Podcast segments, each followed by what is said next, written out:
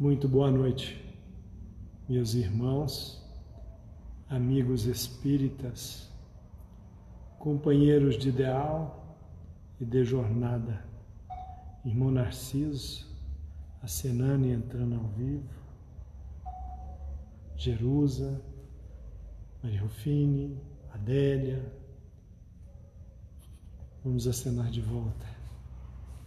Vamos aqui fazer uma pequena leitura antes da gente começar. Teremos hoje o nosso irmão Camille Flammarion, que fará, fará a palestra inicial, e depois a nossa irmã Úrsula, que fará a palestra de fundo da noite.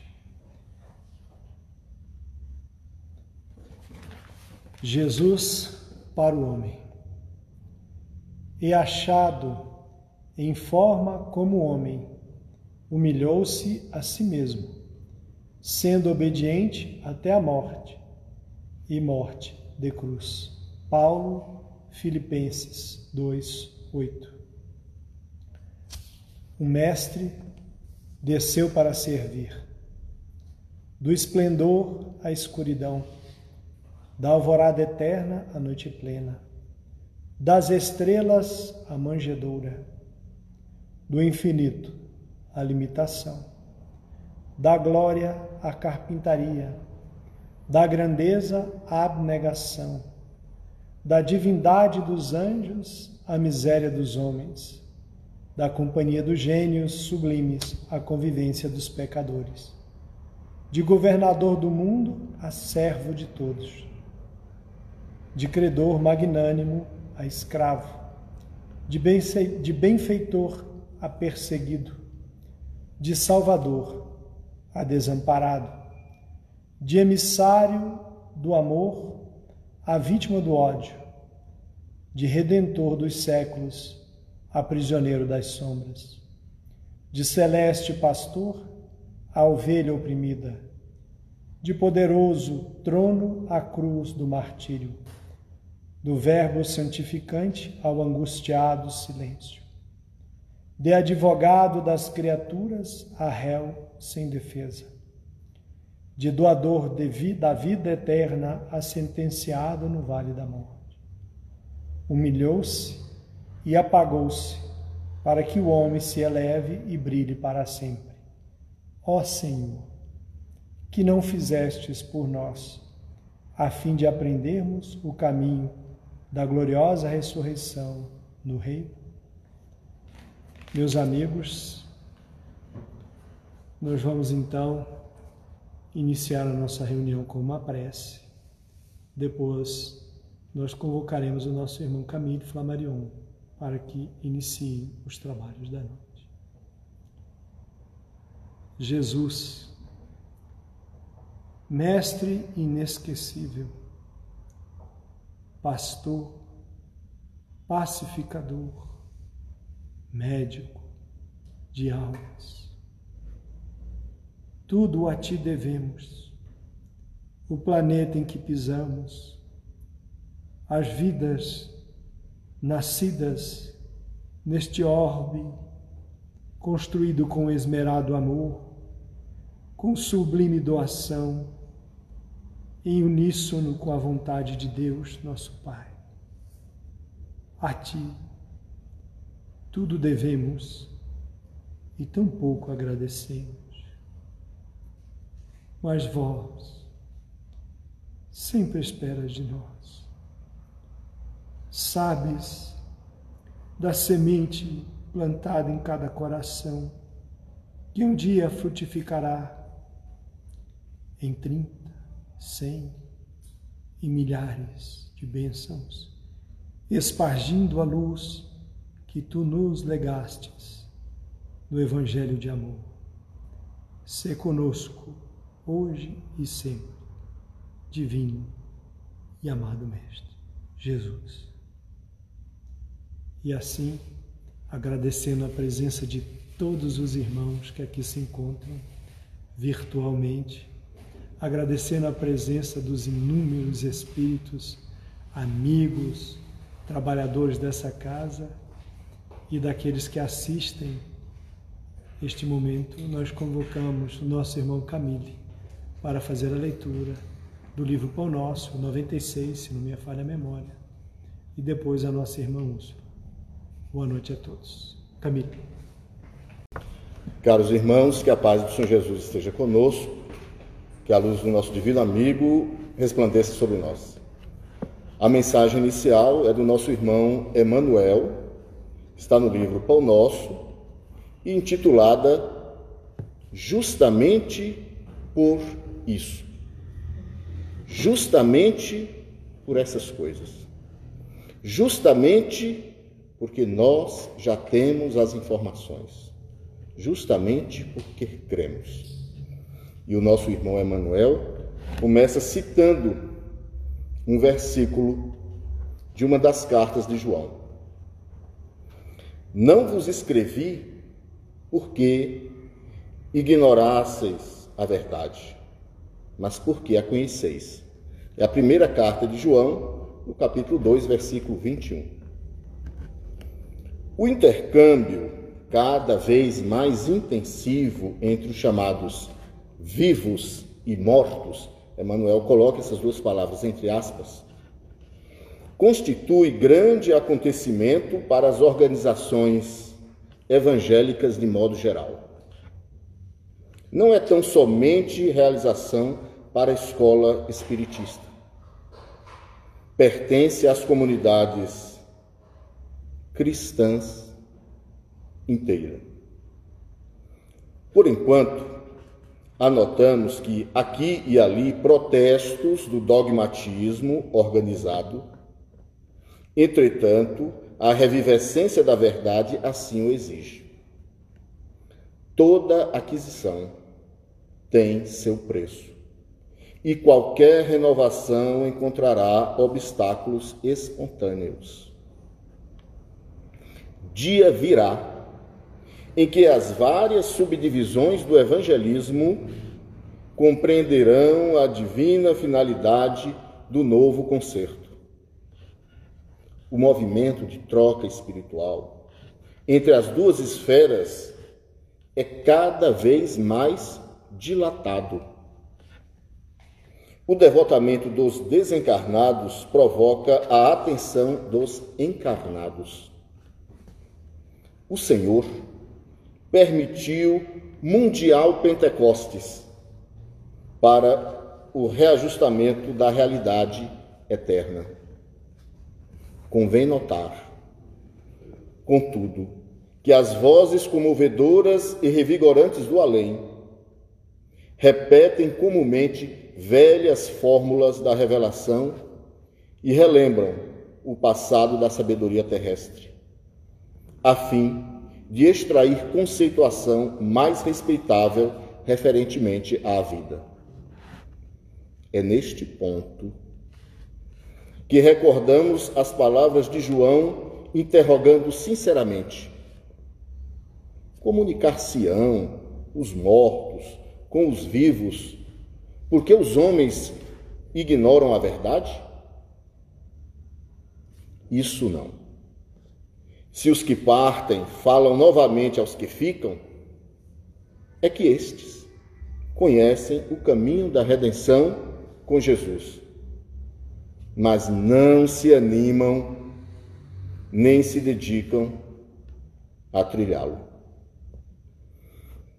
João, quando encaminhou essa carta aos cristãos, a todos os cristãos, a carta de João é classificada como carta universal, porque ele não encaminhava a uma determinada, determinada comunidade de uma cidade, mas a todos os cristãos.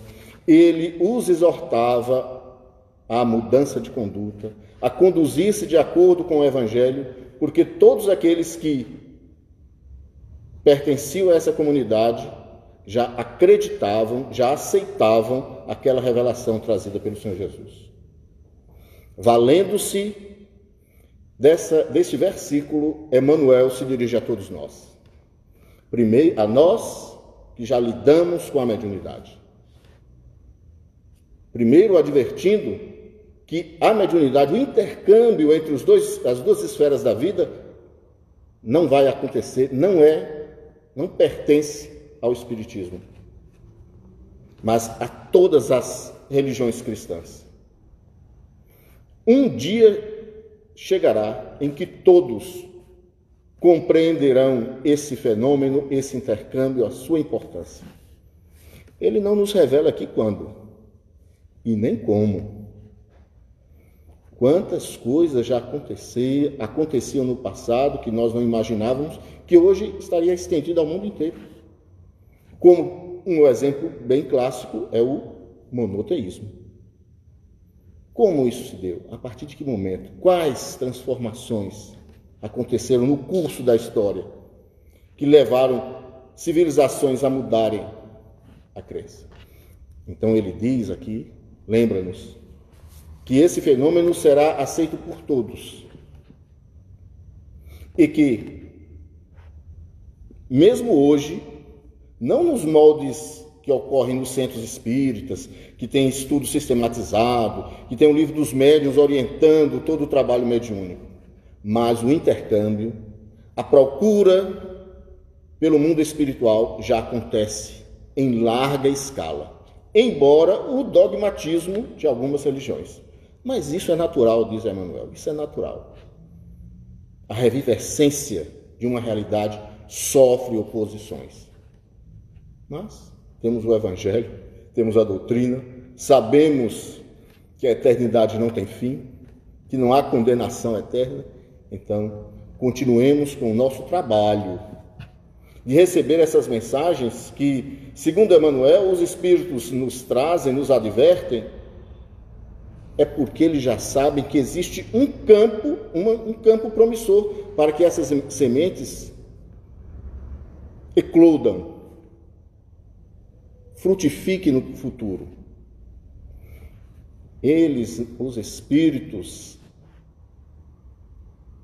que trabalham na seara do Evangelho, eles nos falam, não porque nós ignoramos essa realidade espiritual, não é porque nós já sabemos, já reconhecemos como verdadeira, como certos ensinamentos do Cristo, porém, por um descuido, uma falha, por múltiplas razões, nós ainda teimamos em não seguir adequadamente.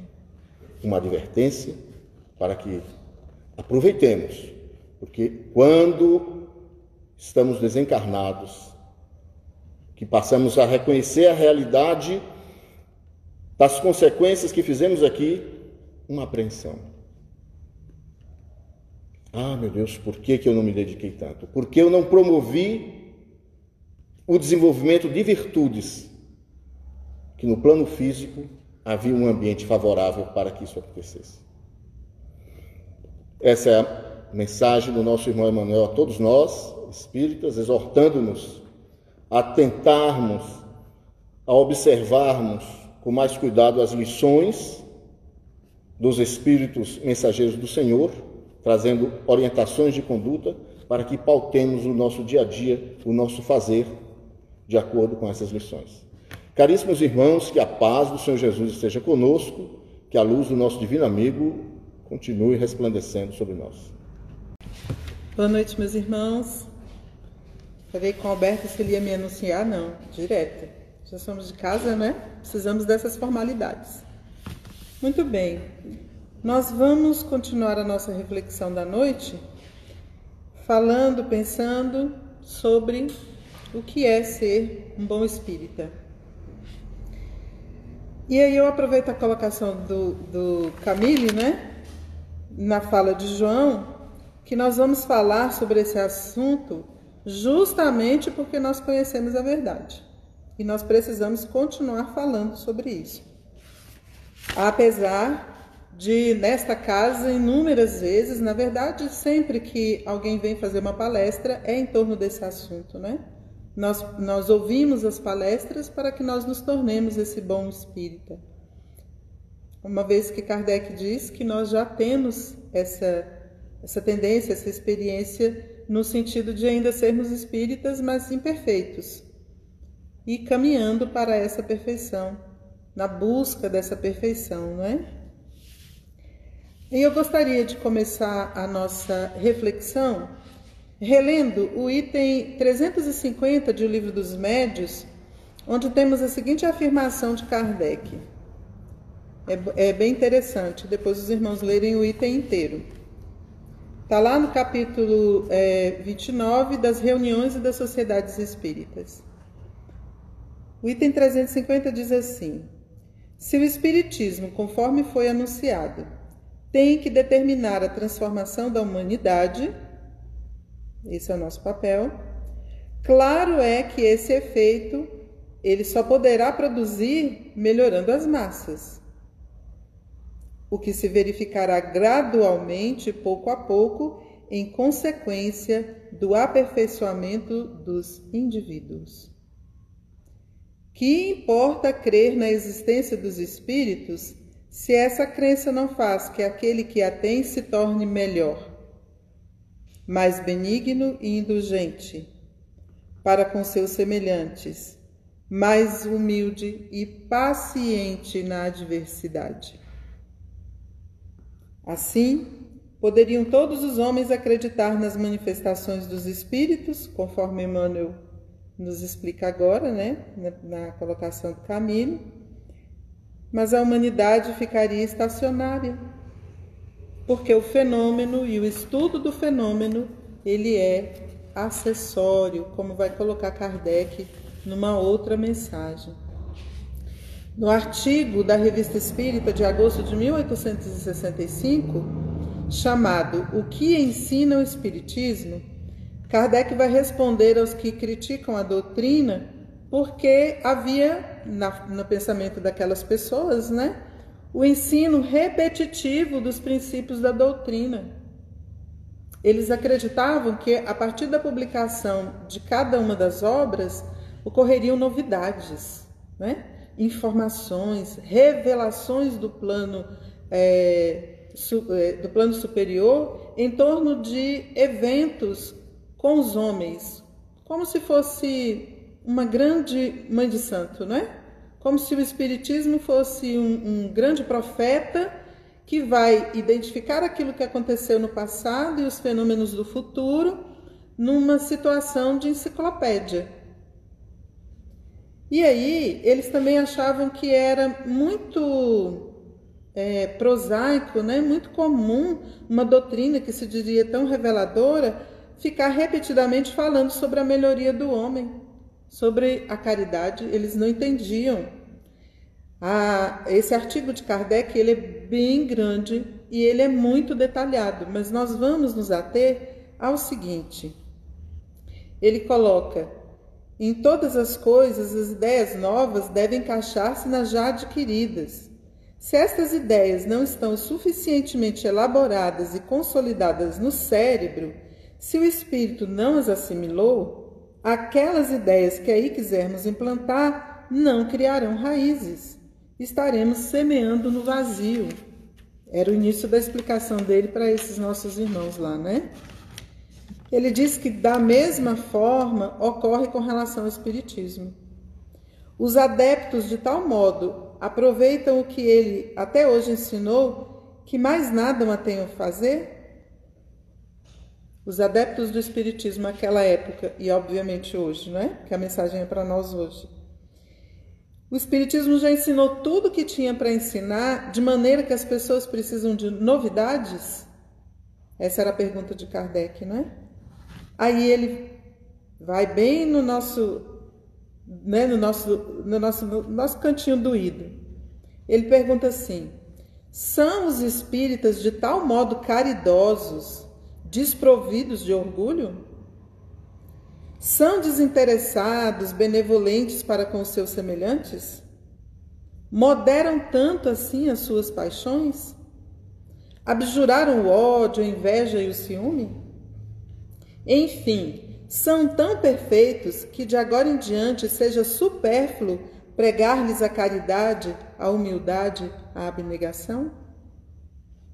Essa pretensão por si só provaria quanto ainda necessitam dessas lições elementares que alguns consideram fastidiosas e pueris. Nós sabemos que nós temos esse tipo de irmão dentro do meio espírita. e nas outras religiões também, né? É, entretanto, somente com auxílio dessas instruções repetidas que aqueles que as aproveitarem poderão elevar-se bastante para se tornarem dignos de receber um ensinamento superior. Nós não estamos dando conta ainda nem do que nós estamos estudando. Quando nós pegamos o livro dos médios, qualquer livro da obra básica da codificação, ou qualquer outra obra daqueles espíritos também envolvidos né, com esse espiritismo mais objetivo, nós vamos verificando que a cada leitura nós encontramos coisas novas na obra. Porque a nossa capacidade de leitura e apreciação, ela está ampliada, ela está diferenciada. O texto é o mesmo, mas nós vamos fazer essa leitura de modo diferente.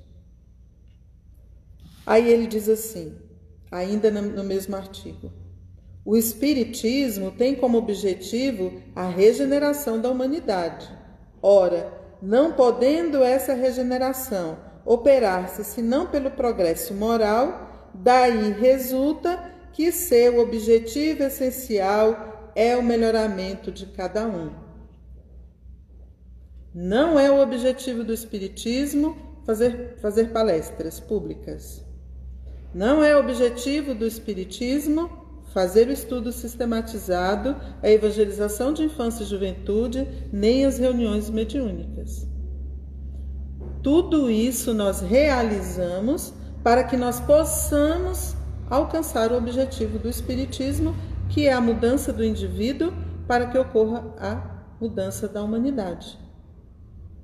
Então é fundamental que quando eu, Camilo, Alberto aqui presentes, nós estamos aqui conversando com todos, nós entendamos que se esta, esses ensinamentos, não é?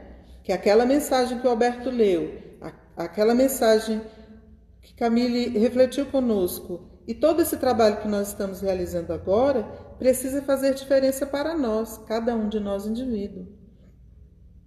Para que nós não repitamos, meus irmãos, o que já vínhamos fazendo em situações anteriores, não é?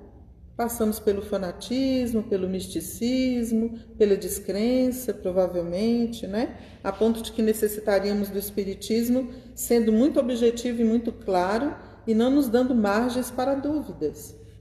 Porque não há margens para dúvidas. Nós vamos fazendo esse estudo em conjunto, trabalhando em conjunto, um lapidando o outro e nós nessa tentativa constante de melhoria. Nós sabemos, Kardec foi muito claro no Evangelho. O bom espírita é aquele que vai procurar a sua transformação, vai buscar diminuir as suas más inclinações no cotidiano. Porque é isso que aquela expressão quer dizer. E é, é muito importante que ela entre sim pelo nosso raciocínio. O Espiritismo é uma fé raciocinada que nós trabalhemos na compreensão dos conceitos, dos detalhes do conceito, né? À medida que nós vamos estudando, cada frase vira um texto, para que nós possamos refletir ali na minúcia. Mas se isto não significa a nossa transformação de modo pleno dentro daqueles limites que nós vamos possuir, então nós só temos mais uma palestra de filosofia, a reunião mediúnica, como nós sabemos dentro do movimento espírita, passa a ser apenas uma sessão de fenômenos, onde as pessoas buscam materialização de objetos, de pessoas, e não o atendimento dos necessitados, não é? Todo o trabalho que nós realizamos passa a ser só mais uma, uma forma de aprendizado, conhecimento de algo a mais, e não dentro do propósito que o Espiritismo tem, que o codificador deixa claro para nós. nós a, a, parte científica do Espiritismo estuda o espírito, mas a filosofia e a religião nos obriga que esse conhecimento passe a ser um objeto de transformação de cada um de nós. Ou vira uma ciência, uma filosofia, uma religião, como tantas que existem por aí, não é? Então, ele vai, ele vai encerrar essa parte do artigo, que é a parte introdutória, né? É, pois, no seu melhoramento individual que todo espírita sincero, bom, deve trabalhar antes de tudo. Antes de tudo. É no melhoramento individual, pessoal. Só aquele que dominou suas más inclinações realmente tirou proveito do Espiritismo e receberá a sua recompensa. Aí, meditando sobre essas palavras, eu fui me lembrar das colocações de Jesus, né? Lá no capítulo 6, Alvoradas do Reino do Senhor. Esse capítulo ele é seguinte àquele em que Lívia e mais 200 irmãos presos, né? Já tinham passado por muitos sacrifícios dentro das, célula, das celas, porque Emmanuel descreve as celas e elas são imundas, as pessoas estão com fome, as pessoas estão com sede, elas não têm onde fazer as suas necessidades fisiológicas e tudo ocorre ali dentro daquelas celas, na expectativa do que vai acontecer naquele dia. Então, Emmanuel descreve que mais do que em outros dias, a multidão estava assim, doida para que os jogos começassem e encerrassem com a destruição dos cristãos comidos pelas feras.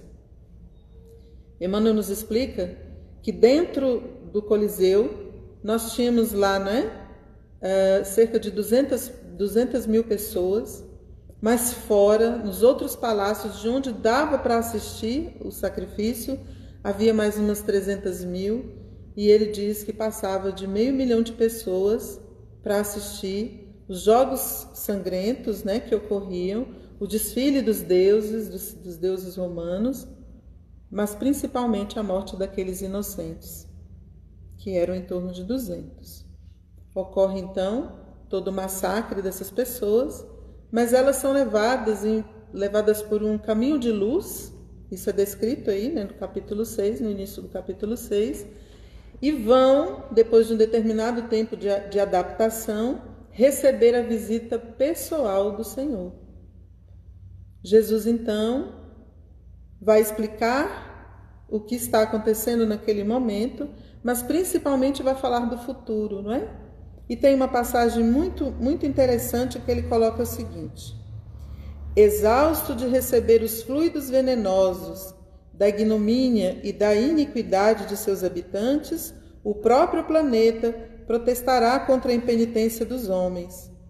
As impiedades terrestre, terrestres formarão pesadas nuvens de dor que rebentarão no instante oportuno em tempestades de lágrima, de lágrimas na face escura da terra. Aí a gente termina esse parágrafo assim, né? Nossa, tudo no plural, né? É importante a gente lembrar que no final, desse, no final da, da obra, né, no final do livro Há Dois Mil Anos, nós vamos ter um, um, já um grande exemplo disso, porque nós temos a, a morte dos irmãos em Pompeia, né? Publio Lentulus, Emmanuel, aquela época, vai morrer exatamente nesse, nesse terremoto provocado pelo vulcão, não é? Mas ele está falando de todos os tempos vindouros em que a gente consiga fazer com que esse planeta não, não, não se estabeleça em equilíbrio através das nossas atitudes que são geradas pelo nosso pensamento. O pensamento é o primeiro, não é? Que vai fazer com que todo o restante das coisas se desorganizem, porque nós, indivíduos, estamos desorganizados, mesmo com todo o conhecimento que nós temos, né?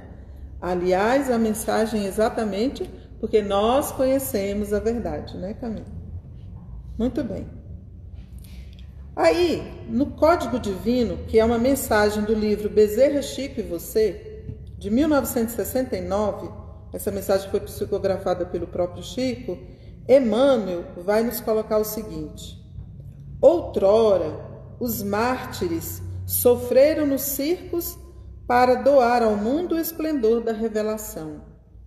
Hoje, porém, os seguidores do Mestre Divino tem agora uma luta renovadora no santuário íntimo. No santuário íntimo. É dentro de nós, meus irmãos, o novo circo. É dentro de nós que nós estamos entregando as nossas oportunidades, como colocou Camille, né? As nossas oportunidades diárias para as feras do medo, para as feras da ansiedade, para as feras, as feras da descrença, do esquecimento de que Deus é soberanamente justo e bom e que Ele está no comando de tudo, porque nós estamos em Deus.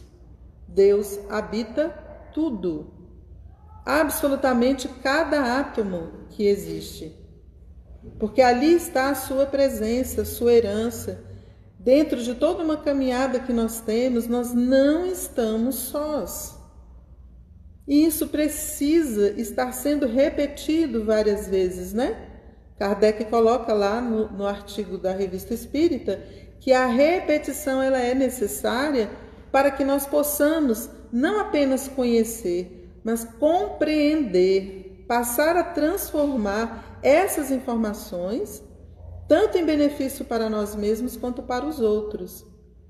E às vezes nós esquecemos isso nos detalhes do cotidiano. Diante de determinadas escolhas, nós ficamos com aquela pessoa que nós somos hoje e esquecemos aquele ser eterno que nós passamos a ser a partir da criação do Pai que nós somos a soma, sim, de muitos, muitos problemas, muitas derrotas, muitos insucessos, é verdade. Mas somos também a soma dos nossos acertos, daquilo que nós já construímos e consolidamos dentro da nossa personalidade a partir daquilo que recebemos, e os irmãos sabem que muito mais depois do nosso contato com o Espiritismo. Não temos mais desculpas para nossa rebeldia para nosso questionamento, ah, por que, que Deus está permitindo isso, não é? Todas essas coisas precisam ser reorganizadas dentro dos nossos sentimentos. Eu posso, por exemplo, perguntar aos irmãos, por que o medo da morte? Ainda que não seja, como disse o André Brandão, né, na palestra de sábado, nós não temos, talvez alguns de nós, ou muitos de nós, medo do fenômeno da morte. Nós temos medo do que a nossa consciência vai cobrar a partir daquilo que não realizamos. Muitos irmãos, o irmão Jacó fala em Voltei tanto que ele ficou preocupado, né? Ali a consciência cobrando, perdendo tempo, não é, meus irmãos? Todos os dias é dia de nos prepararmos para o fenômeno da morte. Isso nós analisamos na aula ontem da Federação Espírita Brasileira eles estão realizando um curso sobre a obra psicológica de Joana de Ângeles. E a nossa mentora vai falar sobre essa questão de que nós temos dificuldades ainda, por conta de toda a herança que nós trazemos, de lidar com o fenômeno da morte, principalmente porque nós ficamos preocupados com o que nós vamos deixar de realizar ao invés de fazer, ao invés de realizar de deixar de perder as oportunidades, né, Camille? Como ele colocou aqui no início. O Alberto foi citando na mensagem inicial, os irmãos que chegaram depois, por favor, voltem e assistam novamente, porque só tem 24 horas, né, Alberto? Não, agora está ficando no GTG. Ah, agora está ficando no GTG. Isso. Isso.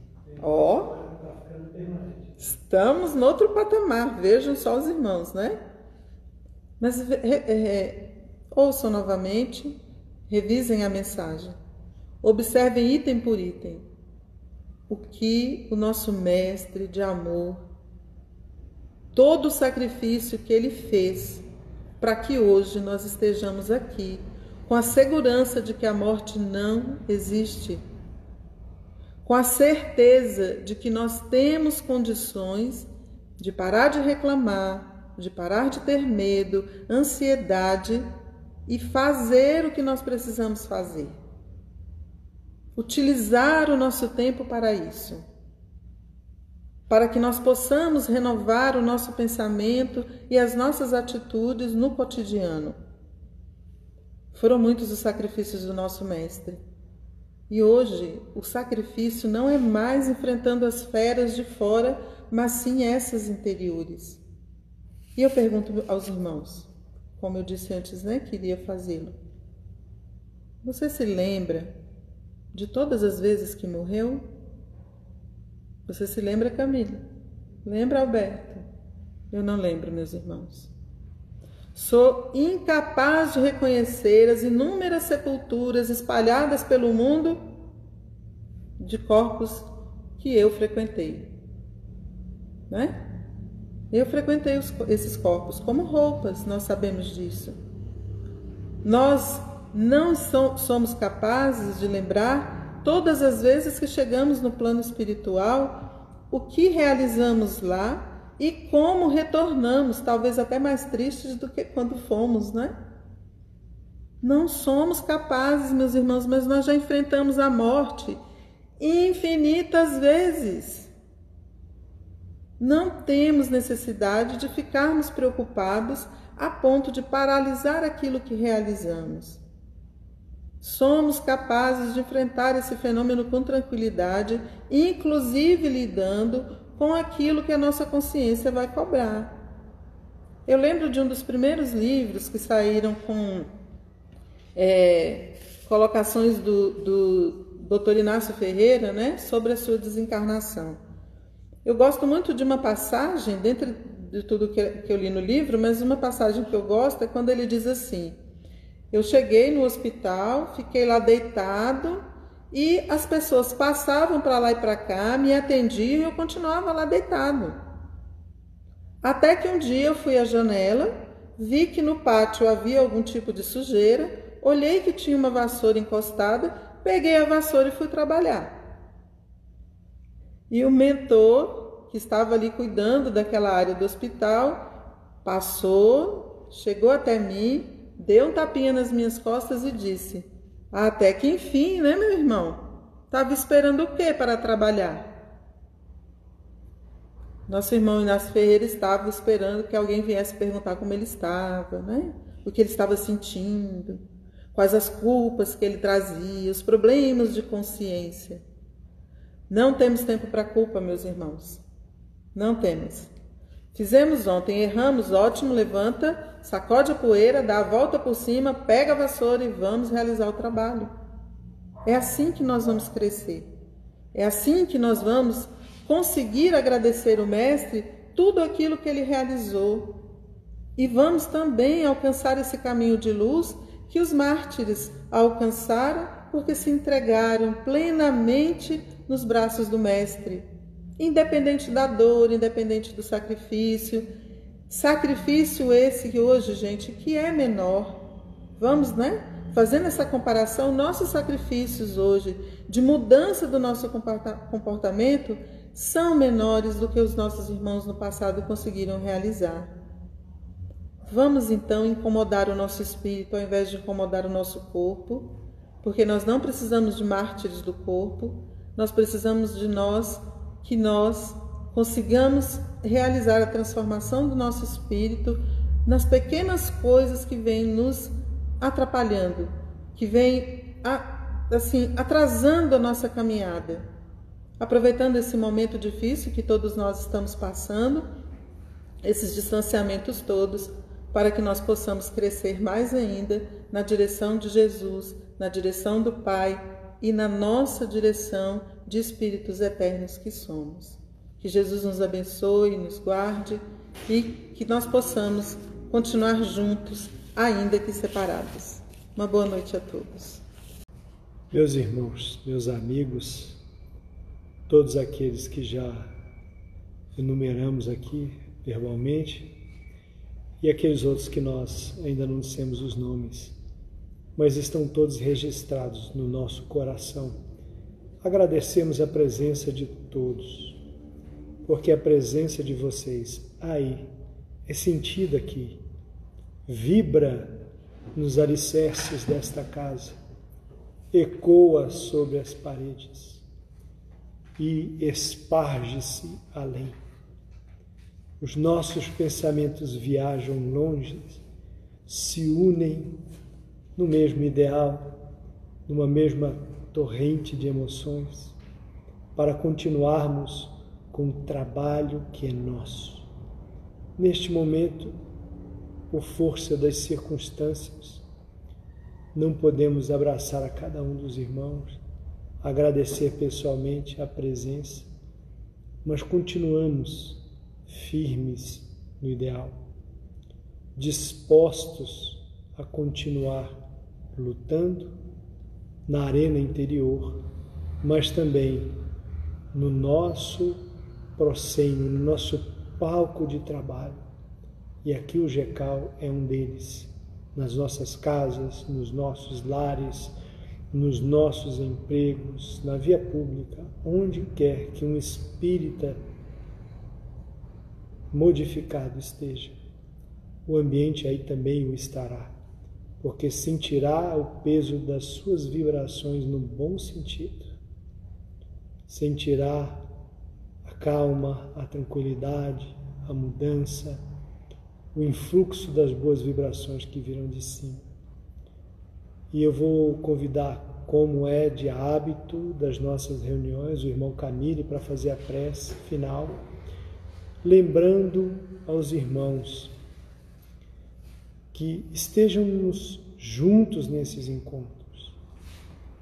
Né? Não precisamos mais nos movermos da onde estamos temporariamente, porque chegará o momento de voltarmos a esta casa e dar continuidade ao trabalho que aqui é realizado e necessário a presença dos irmãos para que essas vibrações juntas adquiram mais força e sejam utilizadas pela equipe dos espíritos, dos arquitetos do mundo, do nosso verdadeiro mundo espiritual, ao qual retornaremos mais cedo ou mais tarde, de um jeito ou de outro. Não tem para onde ir, não tem como correr. Nós deixaremos esta casa física e voltaremos para a nossa casa definitiva. Camille, então pode fazer a prece de encerramento para nós. Lembrando, chame os amigos, chame os parentes, propaguem Muitas pessoas estão precisando, neste momento, que nós passamos de boas notícias, de boas palavras, de boas vibrações, de bons exemplos de caminho e de luz que a doutrina espírita tem sobejamente no seu arsenal de consolações, dispostas a ajudar aquele que esta verdade chega. Um abraço a todos. Senhor Jesus, nós te agradecemos por essa doutrina consoladora. Somos gratos pela assistência dos teus santos mensageiros que protegem-nos, nos assistem, nos orientam. Somos gratos, Senhor, por todas as bênçãos materiais e espirituais que temos recebido. Rogamos a renovação de todo este amparo espiritual e material. Pedimos a tua companhia a todos nós, em todos os nossos instantes. Que assim seja.